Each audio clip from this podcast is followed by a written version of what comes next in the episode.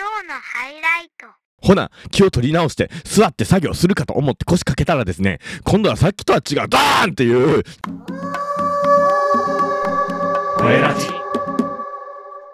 あなたの、あなたの、あなたの、あなたの、あなたの、あ、間違えた。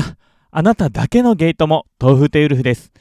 皆さん、おはかんばんちは、毎週水曜日と日曜日の夕方6時頃から配信されるアラサーゲイの吠えたいラジオでは、毎回およそ30分いかないくらいの時間の中で、皆さんのお悩みやアラサーゲイが日常で感じたもんやりする出来事をリスナーの皆さんに寄り添い、愛を込めてぶっといるトークプログラムでございます。時には下品な下ネタ成分が含まれることもございますのでお聞きになられる際は周囲の環境に注意しながらお聞きくださいませ。また番組内での発言は LGBTQ を代表するものではなくあくまで一個人の見解でございますのであらかじめご了承くださいませ。はお本日10月21日時刻は午前9時3分を回りました。今日僕が声を大にして吠えたい内容っていうのは世界中の上の立場にある方に対して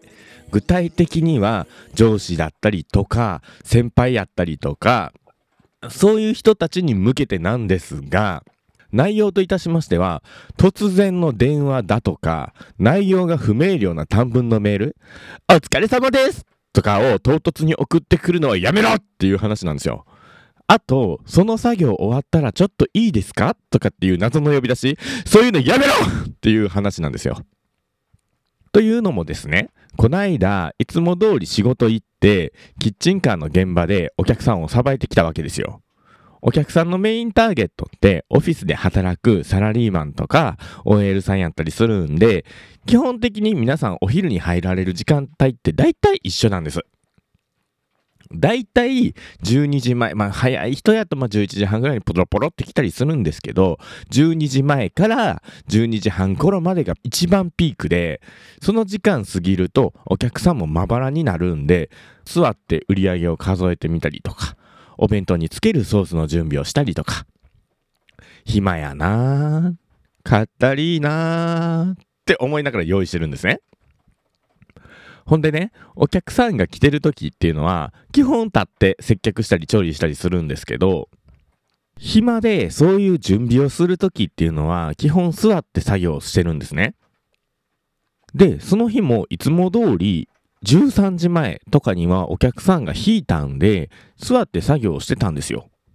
僕が乗ってるキッチンカーには、アルミのパイプがこう X になってるようなね、簡易的な折りたたみ椅子、わかりますかね？なんか布がペッて貼られてるようなやつが簡易的な折りたたみ椅子が積まれてるんですよ。他の車っていうのは全部踏み台みたいな、台座みたいなやつやのに、僕の車だけなんかチャッチー座椅子なんですね。で、いつも通りそれに腰掛けて仕事してたんですけど、立ち上がろうと力んだ時にですね、折りたたみ椅子の X の部分がぶっ壊れたんですよ。私の重みに耐えきれずに、バコッって鈍い音とともにね、ぶっ壊れたんですよ。僕も一瞬何が起きたかわからんくて、気づいたら尻餅ついてるっていう状態で状況を理解するのに1.5秒くらいかかったと思います。こいつ私の体重に耐られへんかったんやって全てを理解するのに1.5秒はかかったと思います。恥ずかしいとかっていうよりも、X にしか開けへんはずの椅子が横位置、関数字の1になってるのを見て、なぜかすごく冷静で、はあ、お役目ご苦労さん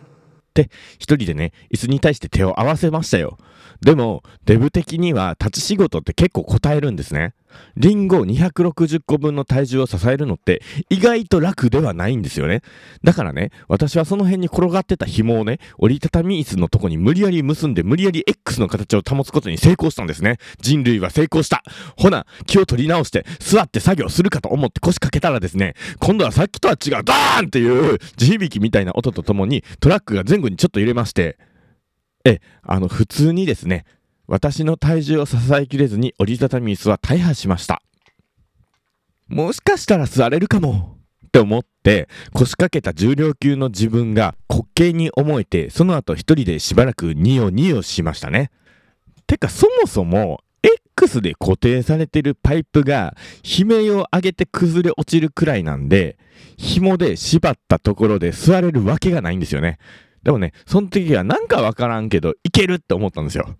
なんかわからんけど、この椅子は私を支えてくれるって信じてたわけですよ。皆さんもこういうことありませんか？脳のエラーが引き起こす恥ずかしい失敗談。でね、その日も営業を終えまして、またしてもガソリンの給油をせなあかんかったんです。ちょっと前に第5回か。でもついてない私の1日のお話をした時にですね、まあ、ガソリンスタンドのおじさんに怒られるっていう、あの COSMO コスモ石油に行かなければいけなかったんですよ。でね、都内を車で移動することが多い方なら分かってもらえると思うんですけど、都内の道って車線がややこしいんですね。5車線くらいあって、左折の車線が1つ、斜め左の車線が1つ、直進の車線が1つ、右折の車線が2つみたいな道とか結構あるんですよ。ナビに頼り切って走ってると、車線間違えて全然違う方向に走っちゃうとかっていうことが結構ザラにあるんです。で、こないだ第5話で、ついてない一日があった時に給油しに行った時っていうのは、道を実は間違えてるんですけど、今回は車線間違えずに進んでいくことができたんです。私天才やんとかって思いながら車走らせてナビが U ターンしろって指示してるところで問題なくたどり着けたんですよ。でも、その U ターンしろっていう道こそがもう間違いみたいな道で、突き当たりで U ターンしろっていう指示やったんですけど、そもそもいつかな？ってくらい狭い道なんです。え、ここでどうやって U ターンすんの？とか、ペーパードライバーの僕は思いながらですね、一生懸命ハンドル限界まで切って、何回も切り返しながら U ターンを試みるんですよ。で、目の前に駐車禁止かなんかの標識があったんですけど、いけっかなーって思いながら切り返ししてたんですね。そしたら、普通に行けなかったんですね。バキバキとか派手な音を立てながら、標識に左斜め前が突っ込んだようなんですね。あ、終わったこれは終わったわちょっとドキドキしながら一旦 U ターンかました後側道に車止めて確認しに行ったらなんかこすったような跡はあるんですけど前からあったかな？それとも今気づいたんかな？くらいのレベル感でまあそんなに気に留めるような必要もないレベルやったんです。とりあえずこれくらいやったらちょっとぶつけちゃいました。って言われんかったらわからんレベルや思ってその日は何食わぬ顔して給油して帰ったんです。ほんでねほんでね、次の日ですよ。次の日もいつも通り現場に向かったんですけど、この日のこの現場も僕めっちゃ嫌いな現場やったんですね。なんか駐車スペースの入り口に電柱が立ってるんですよ。めちゃくちゃ意地悪なとこに電柱立ってるんですよ。そのせいで斜めに車をバックで突っ込まないといけないんですね。しかも段差があるんですけど、その段差が結構な高さあるんで、ちょっと勢いをつけて思いっきり乗り上げないと前輪まで上がらないんですよ。だから、思いっきりアクセル踏みながら斜めに突っ込んでいくんです。しかも、キッチンカーって調理場となるボックスを積んでるんで、後方はサイドミラーで確認するしか方法がないんですね。助手席側とかほぼ盲目なんですよ。想像以上に何も見えないんですよ。そんな駐車場に止めるん嫌やなーって思いながらいつも通り突っ込んだら勢い余ってね、ガリガリガリって2日連続で僕こすったんですよ。車こすっちゃったんですよ。でもね、これもね、不幸中の幸い。言われなきゃわからないレベルっていう、この傷いつついたんやろうね、くらいのレベル感なわけですよ。だからまたしても僕はだんまりを決め込むわけです。で、いつも通りオープン準備して、暇やなーとか思いながらぼーっとしてたんです。もう椅子は大破しちゃってるから立ってぼーっとしてたんです。ちょっと X かっこ旧 Twitter でも見るかと思ってスマホ見たらさ、社員さんから2、3分前に着信来てたんですよ。しかも、その後に LINE で、お疲れ様です、丸って LINE 来てたの。絵文字とか何もないの。着信とお疲れ様ですだけの LINE。それだけ確認したタイミングでさ、お客さんがポツポツ来始めてさ、もう私の脳内パニック。口ではお客さんの注文復唱したりとか、お金のやり取りしてるけど、もう脳みその中はどれがバレたの？って、もうプチパニック。椅子大破させたんがバレたんやったら、まあどうせ大した椅子じゃないやろうし、もともとシート部分もかなり擦り切れてたから問題ないよね。とか、そもそも椅子の大破くらいやったら連絡してくるほどでもないよなとか、さっきガリガリってこすったやつをドラレコとかで通知行っててバレたんやろか。でも、ここでこするん初めてじゃないし、それやったら今更すぎるんよなとか、そうなると、一番可能性として高いのは、やっぱり昨日のやつよね。なんか標識の足の部分、棒の部分、ちょっと斜めに曲がってるような気がしたし、標識があるとこのビルの防犯カメラとかにこすってる瞬間映ってて警察とかから連絡行ったとかかな。やっとしたらマジ終わったとか思いながら、お客さんに、ご飯大盛りですね、850円お願いしますとかって言ってたわけ。もう気が気じゃない。お客さんマジで帰ってほしい。今すぐ帰ってほしい。もう消えてほしいお客さん。って思いながら、接客してたわけですよ。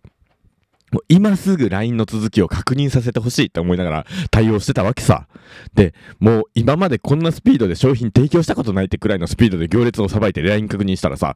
いろいろあって他の出店先でクレームが入ったので東風天空のところにそのお客さん行くって言ってるからお詫び等の対応よろしく!みたいな。そんな感じの LINE やったんです。平たく言うとね。ほっ!よね。なんだ、そんなことか。クレーム対応すればいいよね。余裕余裕。みたいな。前置きがめちゃくちゃ長くなったんですが、10分ぐらい喋ってるんですが、突然の電話とかびっくりするやん。まあね、そもそもね、私がね、こっそりこすったりしてるのが一番いけないんですけど、黙ってるのがいけないんですけど、そういうのがなくてもさ、やっぱり少なからずドキッとするわけですよ。なんかミスった？とかさ、なんか間違えてた？とかさ、ドキッとするわけですよ。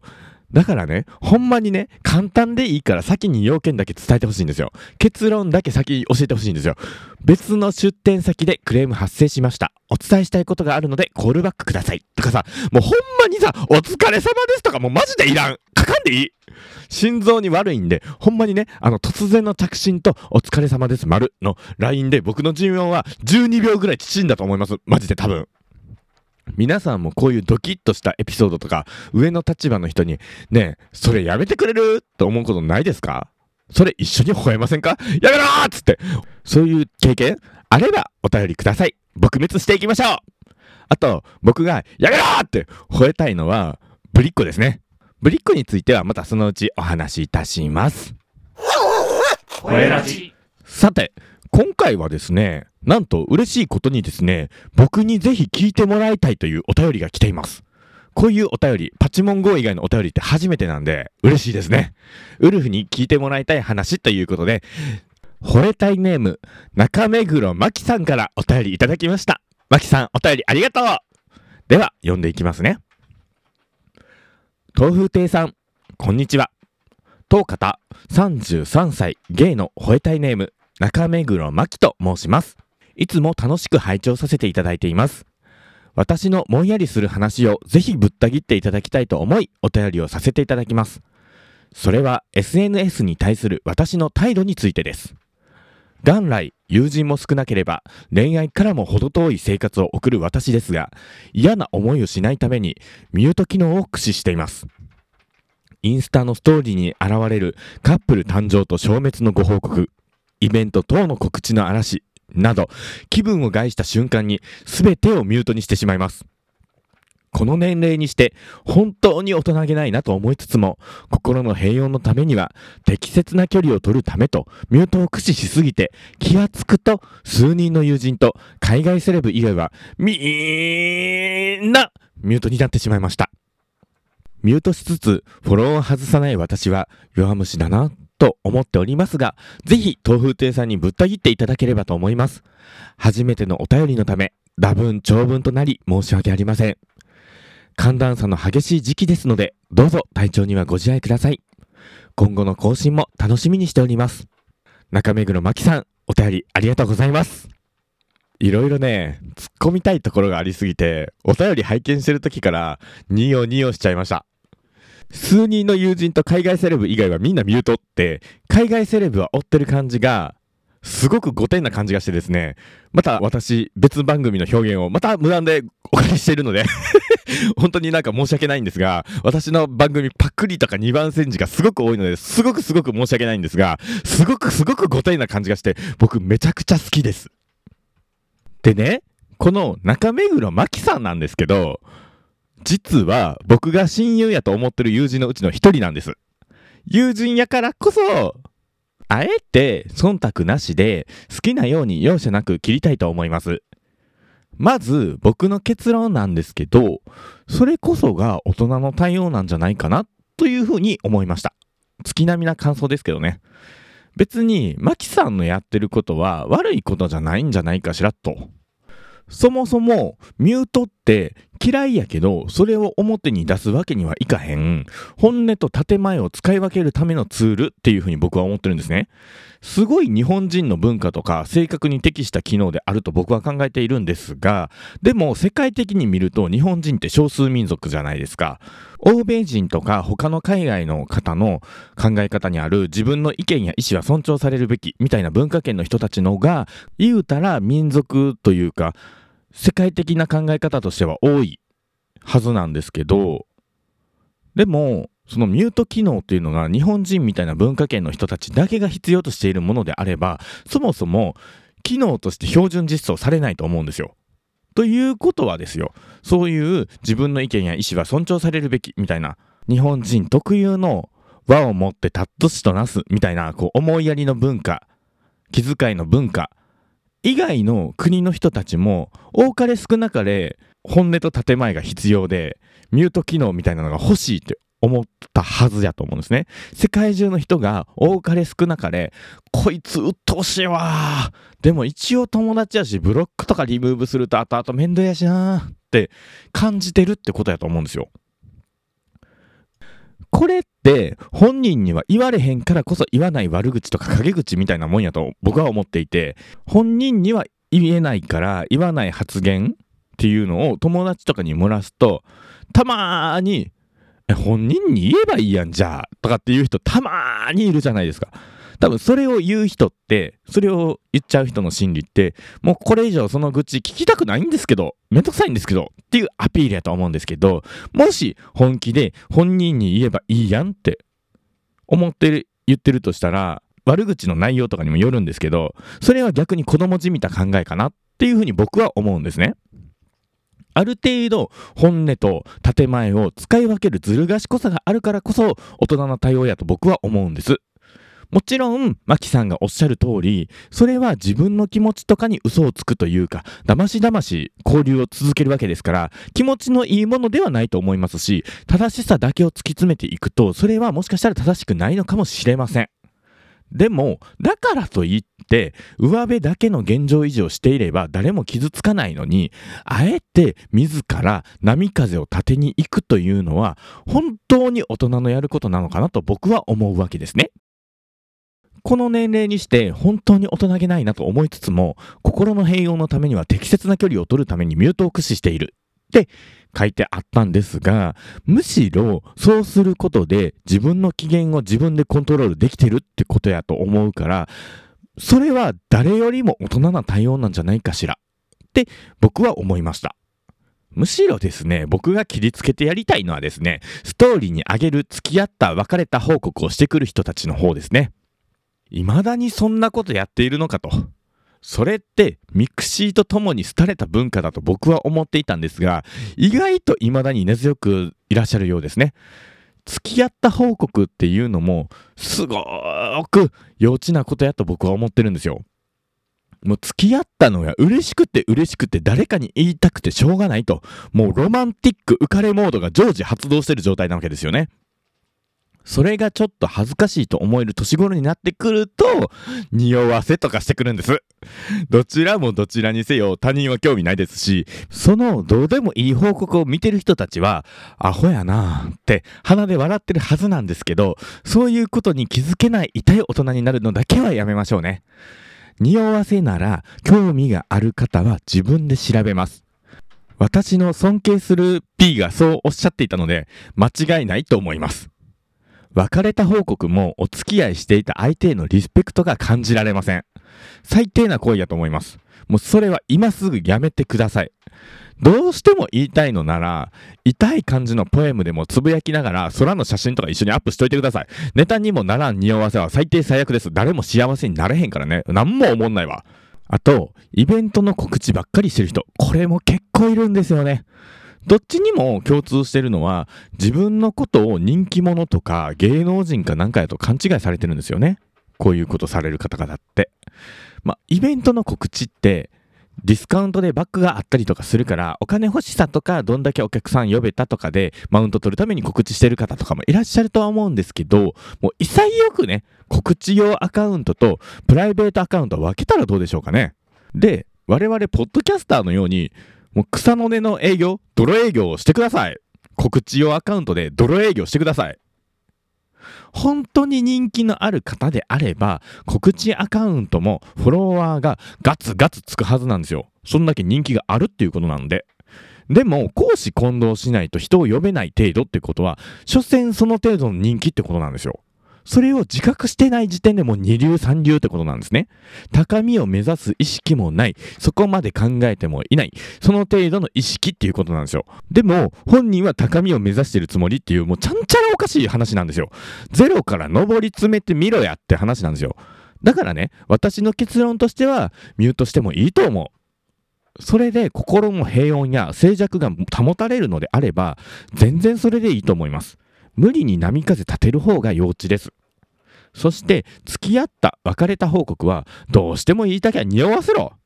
痛い感じのポエムとか一緒につけて、匂わせろ見てる側を楽しませるだけのクオリティの匂わせを発揮させてください。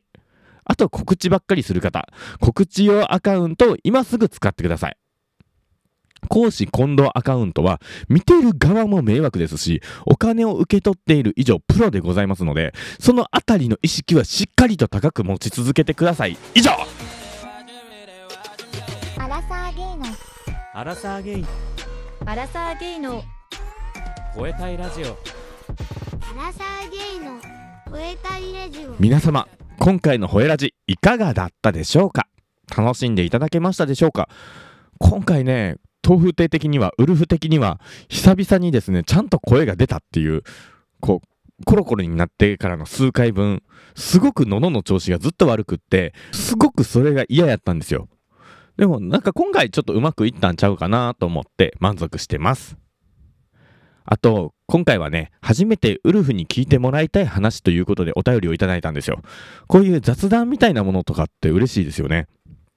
その人のパーソナルな部分が垣間見えるし、私のパーソナルな部分も開示することができるので、リスナーさんとの距離感がぐっと縮まる感じがして、とっても嬉しいです。お便りへの回答で自分で自分の機嫌を取るのは大人な対応であると僕は言うたんですが、自分の機嫌を自分で取るって相当難しいんですよね。ストレスとかって外的刺激があって感じるわけやから、その刺激に対応できるだけのしなやかさを持っていないと、自分の機嫌をコントロールするっていうことはできないんですよ。僕は外的刺激にめっぽう弱いタイプなので、世の中に対して言いたいこととか吠えたいことが山ほどあるけど、6割カットしてるっていうタイプなんです。だから、そういうミュートとかさ、そういう便利な機能とかも使えるものは全部使ってしなやかに生きていきたいなって思いました。また、今回みたいな番組で取り上げてもらいたい吠えたいお便りとか、世の中の理不尽とか不条理みたいなことに対しての悪口とかが来ると結構嬉しいですね。最後まで聞いてくださりまたポッドキャストを通して私に出会ってくれてありがとうございます。この番組を通して東風亭は人の気持ちを明るくできるようになりたいと考えています。きっと人生にくじけてる人がいっぱいいると思うから。ちょっとしたことやちら裏みたいな内容些細な悩みでも構いません。この番組へのご意見やご感想なども合わせて募集しておりますのでぜひ番組概要欄のリンクからお便りお願いいたします。また、ツイッターでは、ハッシュタグ、ほえラジで、感想などのツイートをお待ちしております。最後にもしこのポッドキャストを気に入っていただけたら番組のフォローチャンネル登録レビューの高評価などよろしくお願いいたします。ではまた次回。本日のお相手は豆腐とウルフでした。さいちぇん